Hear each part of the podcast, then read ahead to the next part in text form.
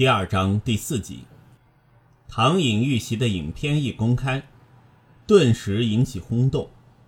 消息最初出现在香港一个匿名讨论区上，标题是“我收到这样的影片”，而内容只有一条链接，连往一个免费网络空间，影片就放在那空间的伺服器上。最初的回应都是：“这是什么电影宣传？那是唐颖吧？好奇怪、恶心的影片。”但当有人提出今天预定唐颖当嘉宾的某个电台节目临时抽起了，就渐渐有人察觉片段的真实性。虽然有怀疑论者仍坚持这是电影公司或电视台的宣传手法，但也有人反驳：唐颖的演技一向爆烂。他在《秋日恋歌》的演出连三个小鬼都不如。如果他有这么精湛的演技，去年就该拿下新人奖了。这说法获得不少支持。影片中女生疯狂逃命、拼死甩开追捕者的样子，明显不是伪装。也有人提出，上周末见过唐颖穿相同的外套和帽子出席活动。于是，个人从讨论片中人是否唐颖，变成讨论。唐颖是否遇害？留言者更有不少是忧心忡忡的歌迷，而令一众网民确信影片为真犯罪的关键，却是因为讨论区管理员删文。管理员以影片可能引起不安为理由，删走整串留言。管理员删文并不代表影片是真实，但这大大减低了电影宣传的可能性。网民就凭此咬定事情并不简单。纵使影片连结已删，但有不少人备份，陆续贴出链接，甚至把片段拷贝到其他空间。骆小明在早上十一点收到通知，只有十四份报案报告，全都来自看到网络影片的市民。骆小明昨天没有向传媒公布任何讯息，毕竟凶徒用走的可不是死去的唐颖，而是受重伤的唐颖。受害者生死未卜，纵使生还希望渺茫，但仍有一线希望。太早公开事件只会危及被害人。可是如今影片曝光，警方就要有一个明确公开的说法，平息公众疑虑。警方证实有一名十七岁的女性失踪，并且因为一段来历不明的影片，警方相信该名女子在佐敦道天桥被四名凶徒袭击。目前该女子下落不明，警方高度重视本案，重案组已经着手调查。基于案件仍在调查中，警方无法公开更多资料，但希望于本月二十一号晚上至二十二日凌晨期间，步行或驾车经过弥敦道及联祥道一带的市民提供情报。如果当晚任何人看到异常情况，请尽快与警方联络。另外，警方急于会晤拍摄该影片的人士。我们会保证他的人身安全，请他或认识他的人与警方联络。骆小明在记者会中如此说道。请问被害者是女歌手唐颖吗？一位记者问。警方仍在调查中。据闻警方昨日已封锁现场搜证，是不是昨天已经知道案件？我们有接到报告，但不能透露详情。你们锁定凶徒没有？无可奉告。面对传媒的提问，骆小明都尽量回避，尤其是跟受害者身份、影片细节、警方调查进度等等相关的问题，他都以无可奉告回应。骆警官，我想问，事件跟红艺莲和新中和两大黑帮结怨有没有关系？一名双眼眯成一线、样貌有点像狐狸的记者举手问道。我们不排除凶徒有黑社会背景。骆小明以四两拨千斤的手法挡开了问题。我的意思是，唐颖被杀会不会跟杨文海是新中和老大任德乐的私生子有关？妈的！骆小明心里骂道：“纸果然包不住火。”他最不想传媒知道的情报，似乎已经被某些嗅觉灵敏的野狗咬住了。这方面我无可奉告。骆小明保持着扑克脸，没多说半句废话。然而，其他记者都因为这个问题而哗然，在会后追问那位提问的同行。难搞。骆小明回到重案组办公室，松开领带。那群鲨鱼闻到一滴血，就汹涌而上。我怕调查会遇上不少阻碍。队长，我已经核对过唐颖手机的记录。阿吉向上司报告，最后一通电话就是从公司打进的，没有其他。没有。骆小明感到有点意外。没有。阿吉说。所以唐颖没有删除记录，或者是他有两只手机，这一只是公事用的吧？这也有可能。骆小明想。不过如此一来，另一只手机搞不好在唐颖的衣袋，连同尸体。假设唐颖已经遇害，被凶徒处置了。另外，我调查了今早在网络上发放影片的源头。阿吉拿着记事本说：“我联络过那个讨论区和放影片的空间公司，取得发文者和上载者的 IP。不过，两个地点都不是本港，前者是瑞士的巴塞尔大学。”后者是墨西哥首都墨西哥城。瑞士和墨西哥，比起唐颖没有删电话记录，这更令骆小明意外。应该是用黑客技术，绕道屏蔽真正的 IP。要查下去也可以，但很花时间，而且很难确定对方绕过多少地方。如果他围绕地球跑了五六个点，恐怕要查好几个星期。哦，暂时先搁下这条线吧。记者的人脉很广，骆小明猜拍摄者可能碰巧认识某位黑客，在对方怂恿下用这个曲折的方法公开消息。如果那人不是因为怕惹上黑道，他大概巴不得把影片卖给电视台赚一笔独家消息的报酬。骆小明心想。另外，玛丽调查唐颖的家庭状况。阿吉把手上的记事本翻过几页，说。唐颖的父母没有结婚，母亲邓佩佩在十年前去世，父亲唐希志五年前也已经死去。以前住在深水埗，所以唐颖对经理人说他没有家人倒是事实。他父母生前是干什么的？骆小明顺口问道。他其实正在想，警方就不用干向他家人传达生死未卜的苦差。在油麻地一间酒吧当酒保和侍应，阿吉把视线往记事本移开，说：“玛丽向唐颖老家一位邻居打听过，据说唐颖的父母很年轻，在酒吧打工，不是正当人家。”骆小明心想，那邻居很可能是上了年纪的老人，看到那种黄昏上班、清晨回家的人，自然心存偏见吧。那我去唐颖寓所附近。调查一下他当晚的行踪，阿吉问。不，让玛丽带你去，你随我来，有更重要的工作。骆小明道。更重要的，请乐爷回来协助调查。可是队长，我们没有任何证据。阿吉面有难色。我知道。罗小明打断阿吉的话。没有证据指认事件跟任德乐有关，但我想看看他的反应。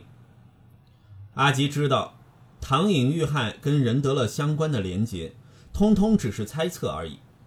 虽然警方有权调查任何可能涉案的人物，但如果对方是个黑道头目，这做法就未免太鲁莽。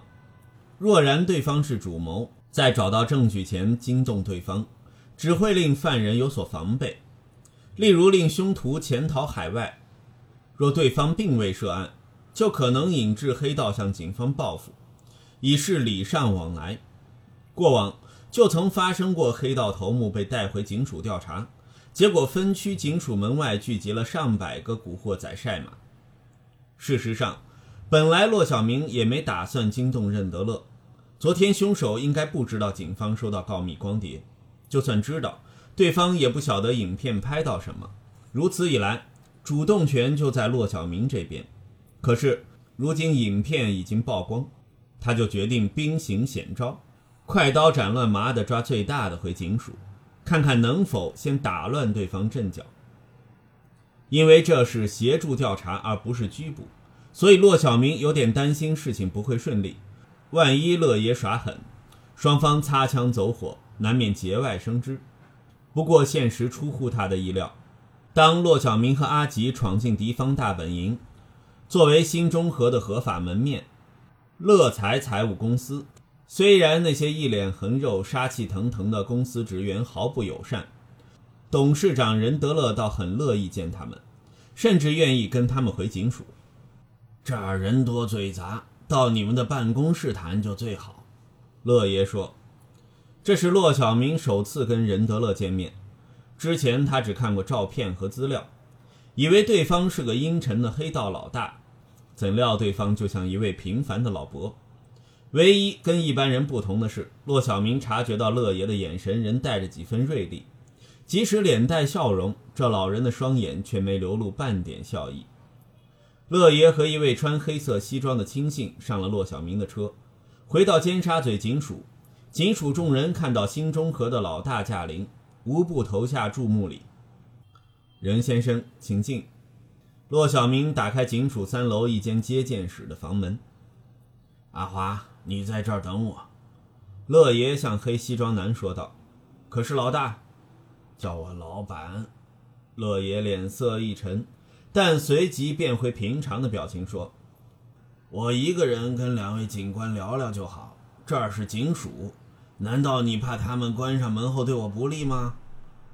骆小明觉得这老人毫不简单，短短几句话就反客为主，暗示警方别想耍什么小把戏。换成缺乏经验的警员，一定会被他牵着鼻子走。在房间内，骆小明和阿吉坐在桌子的一边，任德乐坐在另一边。任先生，我们请你来是为了佐敦道。骆小明说：“不就是唐颖被杀的事吗？”乐爷没有拐弯抹角，直接说道：“你知道唐颖已经被杀？”骆小明试探对方道：“我的部下今早给我看了影片，摔成那样子，很明显死了吧？”乐爷没有说出对自己不利的话。你为什么肯定那是唐颖？影片里有人相似也不出奇，骆小明问：“我本来不肯定，但既然你们来找我，那就一定是了。”乐爷咳了一声说：“ 因为犬儿被殴打，所以你们怀疑我找人对付那女人。杨文海真的是你的儿子，警官先生。”你别跟我兜圈子了，乐爷不怀好意地笑道：“警方一定已经查到文海跟我的关系。虽然是那女人勾引犬儿在先，然后又突然变脸，再向左汉强那厮打小报告，害文海被打。但我可以清楚告诉你，我没有派人对付那女人。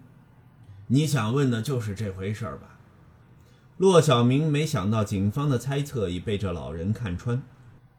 你说的对付是指威吓还是谋杀？骆小明说到谋杀时，特意提高声调。总之，我没有派人对唐颖做任何事情，他跟我毫无瓜葛。乐爷神色丝毫没变。刚才你说唐颖先勾引杨文海，谁说的？骆小明问。文海说的：“警官先生，你或许不相信，但我认为我的儿子不会因为这种小事儿说谎。但他当时喝醉了。”阿吉插嘴说：“嗯，好吧，或许那女人没有勾引犬儿，但至少我相信坊间流传的说法不完全是事实。可能文海极尽了丁点儿。”男人有时候对女人来硬一点儿女人才会受落。骆小明和阿吉庆幸玛丽不在场，否则主张男女平等的他一定会发飙，大骂这个黑道老大是杀猪。你说你没有派人向唐颖报复，但杨文海被伏击，你就没有半点愤怒吗？骆小明问。如果我说不气，你也不相信吧，警官先生。乐爷保持着平淡的语气说：“儿子被打，哪有父亲不心痛？不过凭着一时冲动，盲拼瞎干，只会坏大事。坏什么大事？警官先生，我们就打开天窗说亮话吧。你是重案组督察，对这区的势力平衡不会不清楚。我们社团只是受压的一方，小弟们都纷纷转正营，或是洗底当回奉公守法的良民。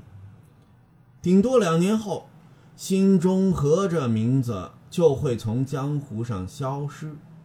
我也对这些没完没了的江湖事厌倦了。自己以前作孽太多，要报在我身上，我没有怨言。我猜我会在赤柱或石壁度过余生，可是我不想手下们被我拖累，更不想文海这个笨儿子走上我的老路。乐爷顿了一顿，说：“娱乐圈品流复杂，但至少是正行。我如果伤害唐颖一根手指头，传开了，只会影响文海的前途吧。”骆小明对这说法感到诧异，他没想过乐爷口中的大事，指的竟然是杨文海的演艺事业。任先生，你在我面前坦诚自己是江湖中人，不怕我以此起诉你吗？在香港宣称自己是黑社会分子，以干犯刑事罪行。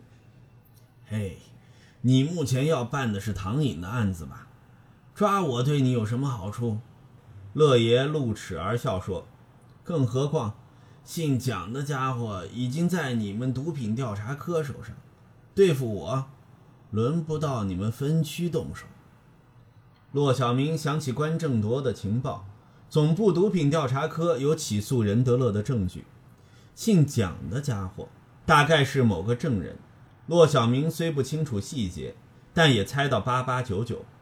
看样子，乐爷已有入狱的心理准备。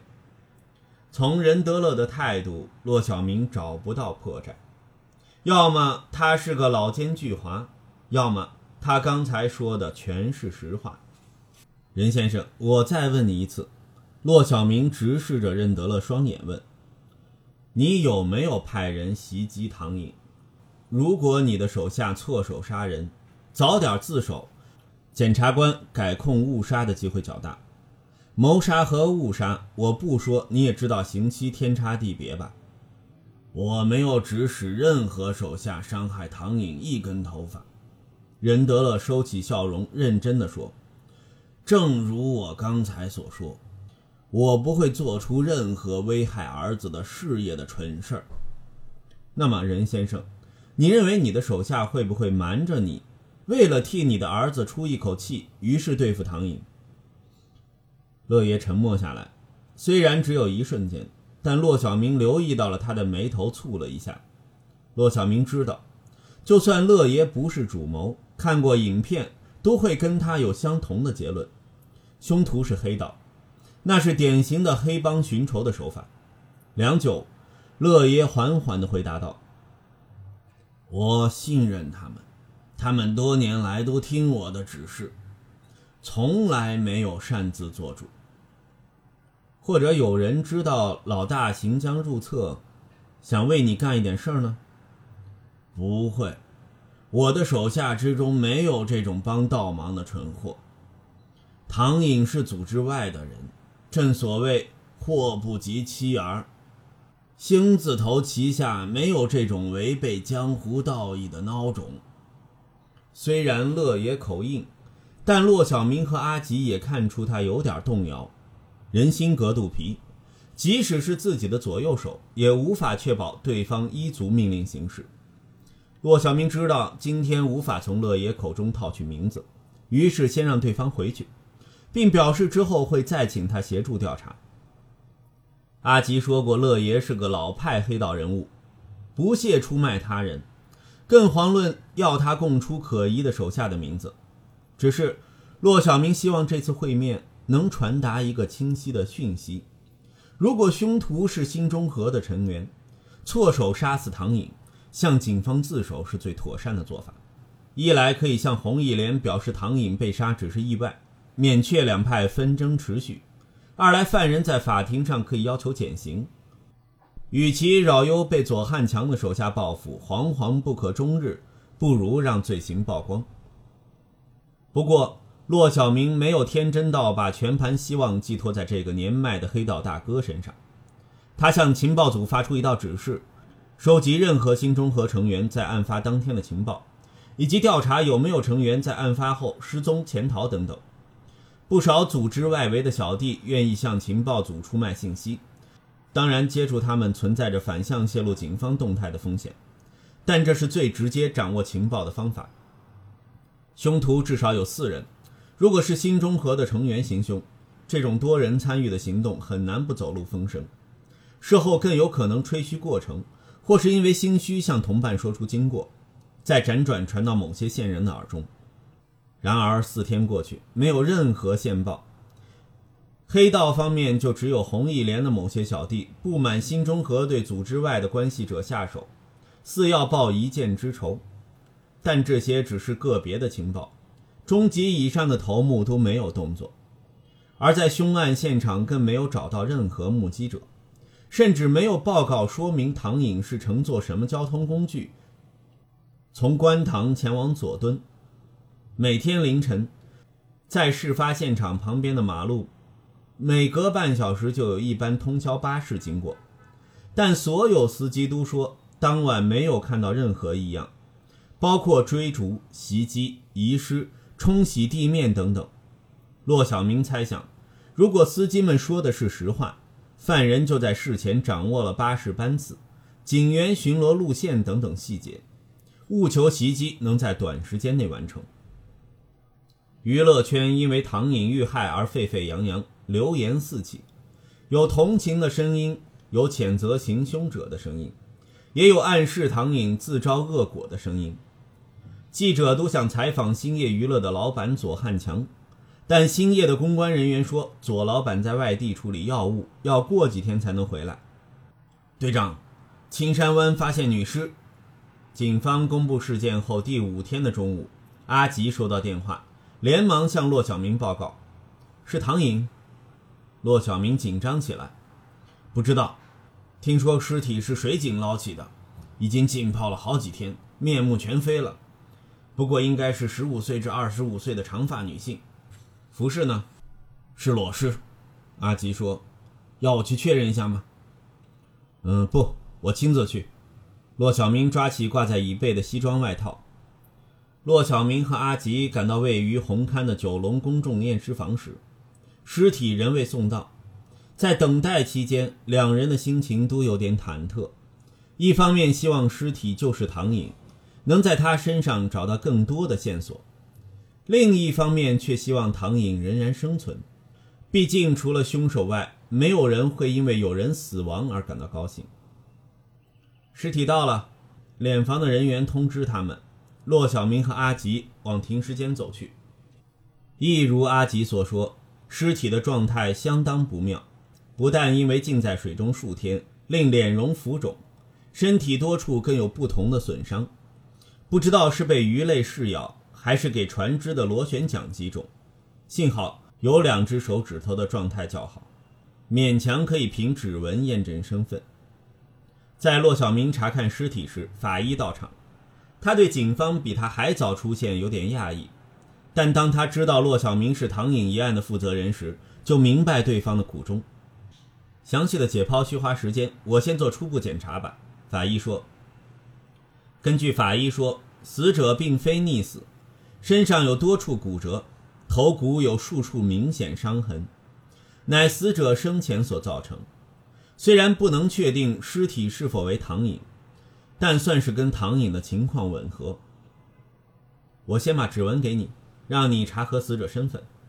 法医抓着尸体的右手，小心翼翼花上二十分钟弄干指头皮肤，再拿起墨水印台替死者套取指纹。法医只负责调查死因及尸体状况，核对身份还是得靠警方的见证科。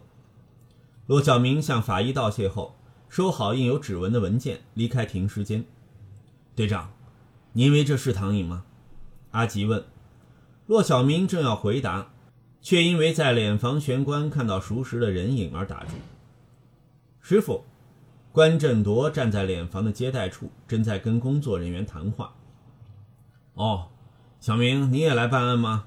关振铎说：“对，青山湾发现浮尸，我们来认认是不是唐颖。结果呢？不知道，因为进水太久，样子认不出来。骆小明边说边拍拍公事包，不过从法医那边拿到指纹，交给证件科就一清二楚。师傅，你为何而来？跟你一样，就是那具浮尸喽。咦？湾仔那桩卖淫集团案，污点证人供出有三名妓女被虐打致死，但其中一具尸体下落不明。听到青山湾发现尸体，我就先来跟进一下。比起正式的警员，关振铎这位顾问的动作更快。那么说，我们都希望尸体是自己的案子的。哎，骆小明叹一口气。面对他人的不幸，是我们警察的工作嘛？关振铎苦笑一下。我不阻碍你们了，我也要去停尸间跟法医聊聊。骆小明跟师傅道别。但他刚走了几步，却被关振铎叫住。哎，忘了说，我这星期有空了，小明你可以随时到我家找我，只要傍晚后我就在家。关振铎说。在驾车回尖沙咀警署途中，阿吉问队长：“那位戴棒球帽的前辈是谁？”我之前在总部情报科的上司，前警司关振铎。天眼关振铎。阿吉诧异的嚷道：“那位过目不忘，光从步姿就能认出犯人的超级神探。”骆小明会心微笑。师傅这些绰号似乎在警界流传很广，在骆小明眼中，师傅的确厉害，但像天眼这类别称未免太神话了。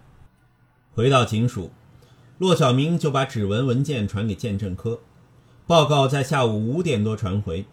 结论令重案组众人黯然，但又因为案情多一份进展而欣慰。鉴证科回报，浮尸的指纹跟唐颖的记录相符。找到唐颖尸体的新闻一传出，全港各界轰动，唐颖被谋杀一案受尽关注，但重案组一筹莫展。重案组个人猜想，总部应该很快会插手，尤其事件涉及黑帮仇杀。欧记接手也是很合理，可是任何警员都不希望正在调查的案子移交他人手上，毕竟这就像自己的价值被否定，之前的努力通通白费。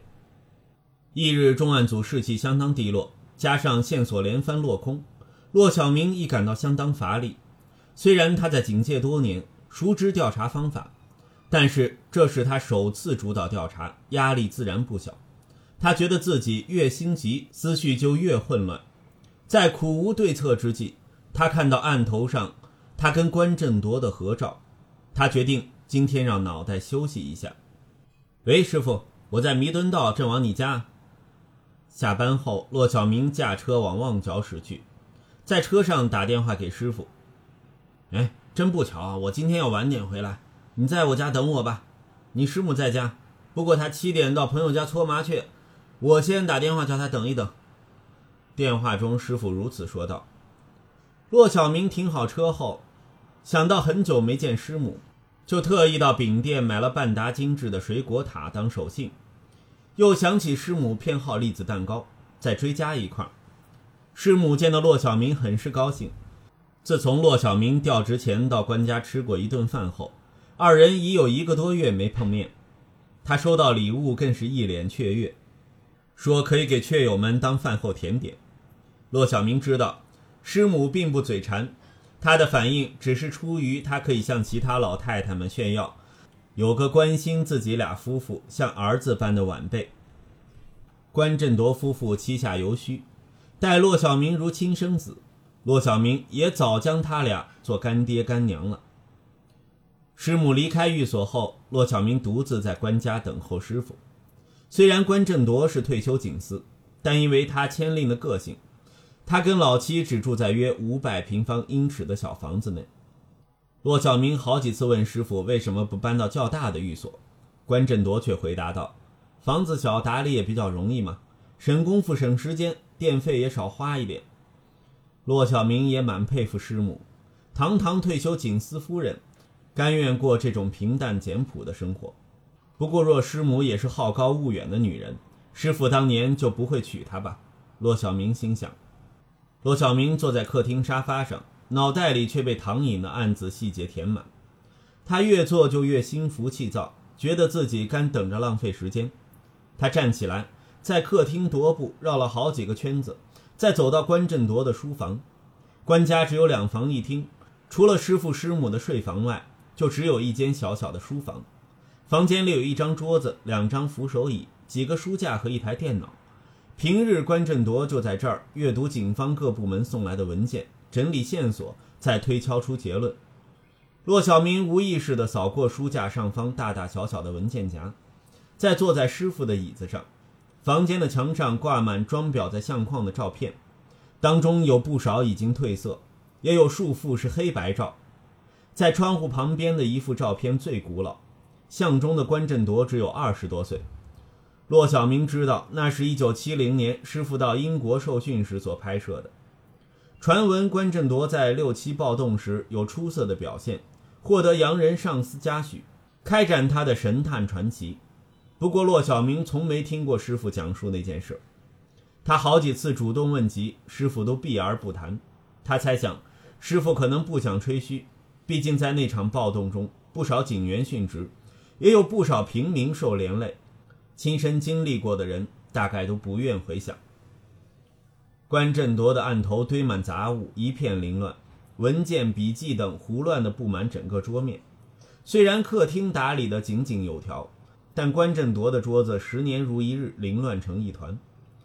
骆小明听过师母说，师傅禁止他碰他的桌子，而师母也怕影响他办案，所以多年来任由这个乱葬岗保持原貌。案头上的杂物远超过一般人的想象。除了文件和笔记外，还有墨水笔、药瓶、照片、幻灯片、台灯、放大镜、显微镜、化学试剂、开锁道具、指纹检查粉末、针孔镜头、伪装成原子笔的录音机、复制钥匙的泥胶板。骆小明总觉得，比起警察顾问，拥有这些装备的师傅更像是个私家侦探或间谍。不过，因为他熟知师傅那种非常的调查手段，所以对这些物件倒是见怪不怪。骆小明坐在师傅的椅子上，翘起双腿，模仿师傅平日思考的样子。他抓起一个五公分高的玻璃瓶，随手把玩，就像师傅平日的模样。瓶中有一颗子弹头，是关振铎办案的纪念品。其实弹头是违禁品，不能以这种方法保管。但对一向不会循规蹈矩的关振铎来说，这只是小事中的小事。骆小明轻轻摇动着玻璃瓶。子弹跟瓶身碰撞，发出清脆的响声。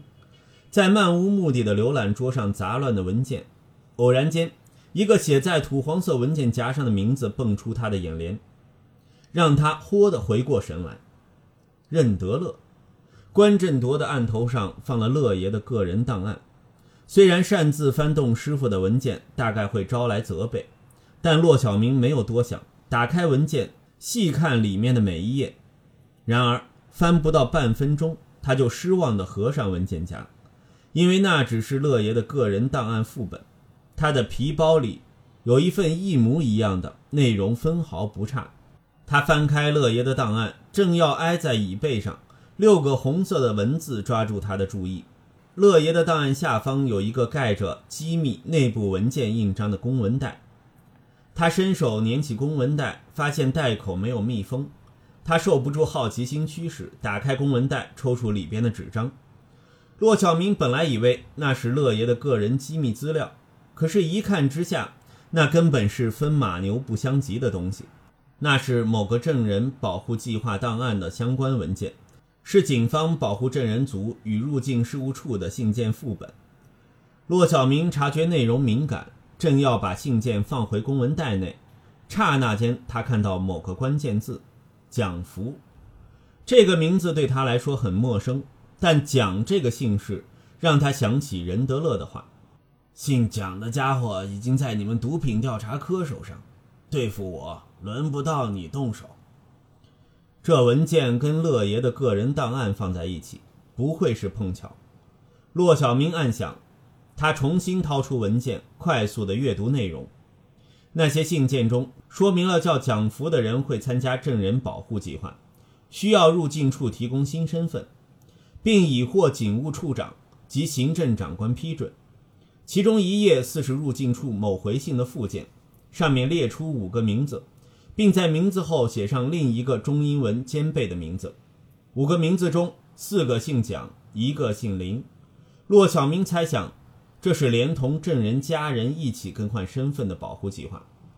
蒋福改成江瑜，林子改成赵君怡，蒋国轩、蒋立明、蒋丽妮分别改成江志强、江小怡和江小玲。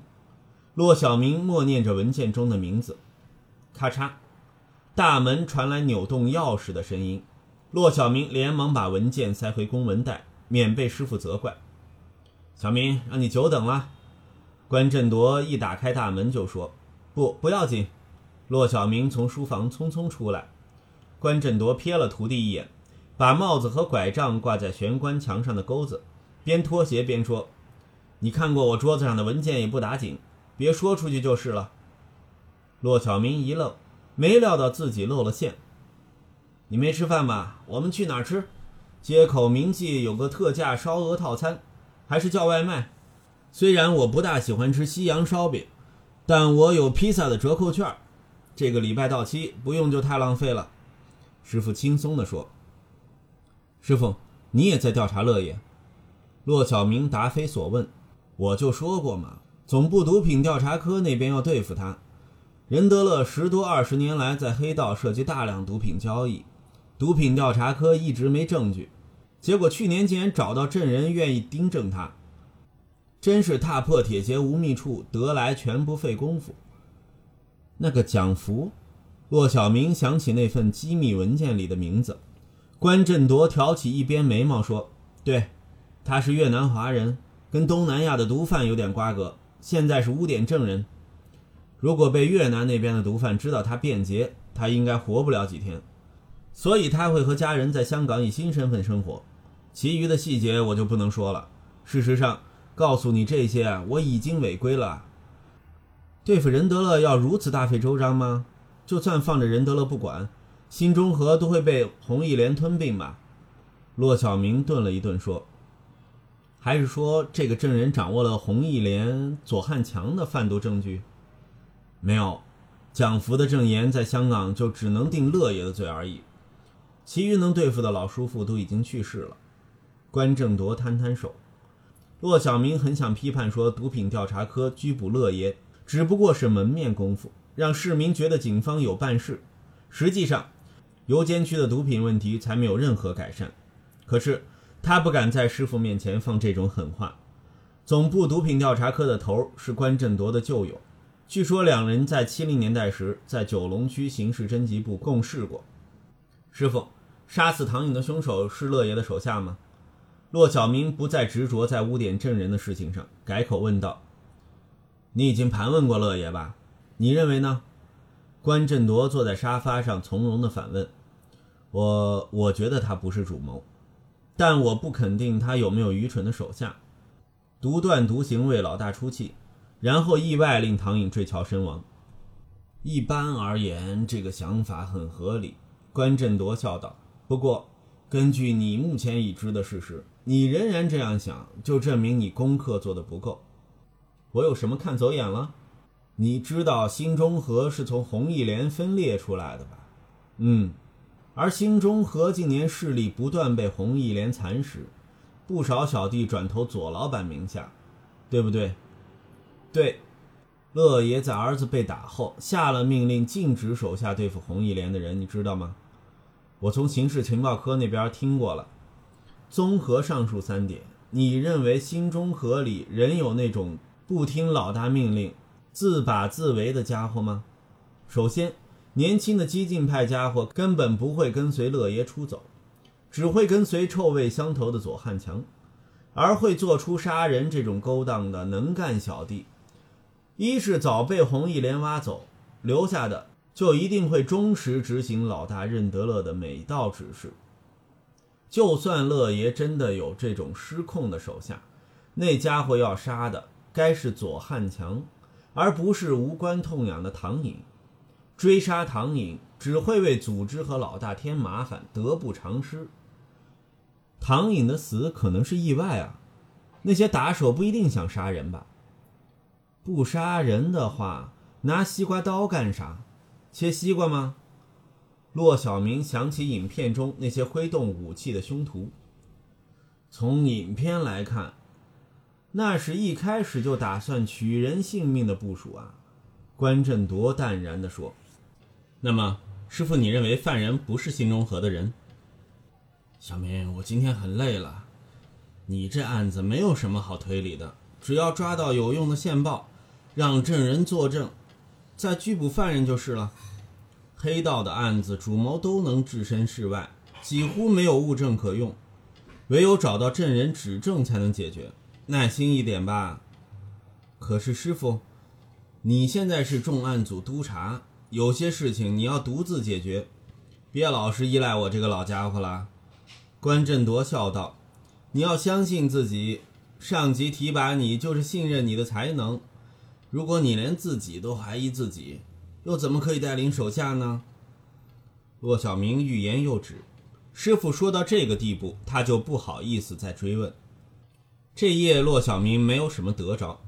关振铎似乎对唐颖的案子兴趣缺缺，之后完全没有提过相关的事。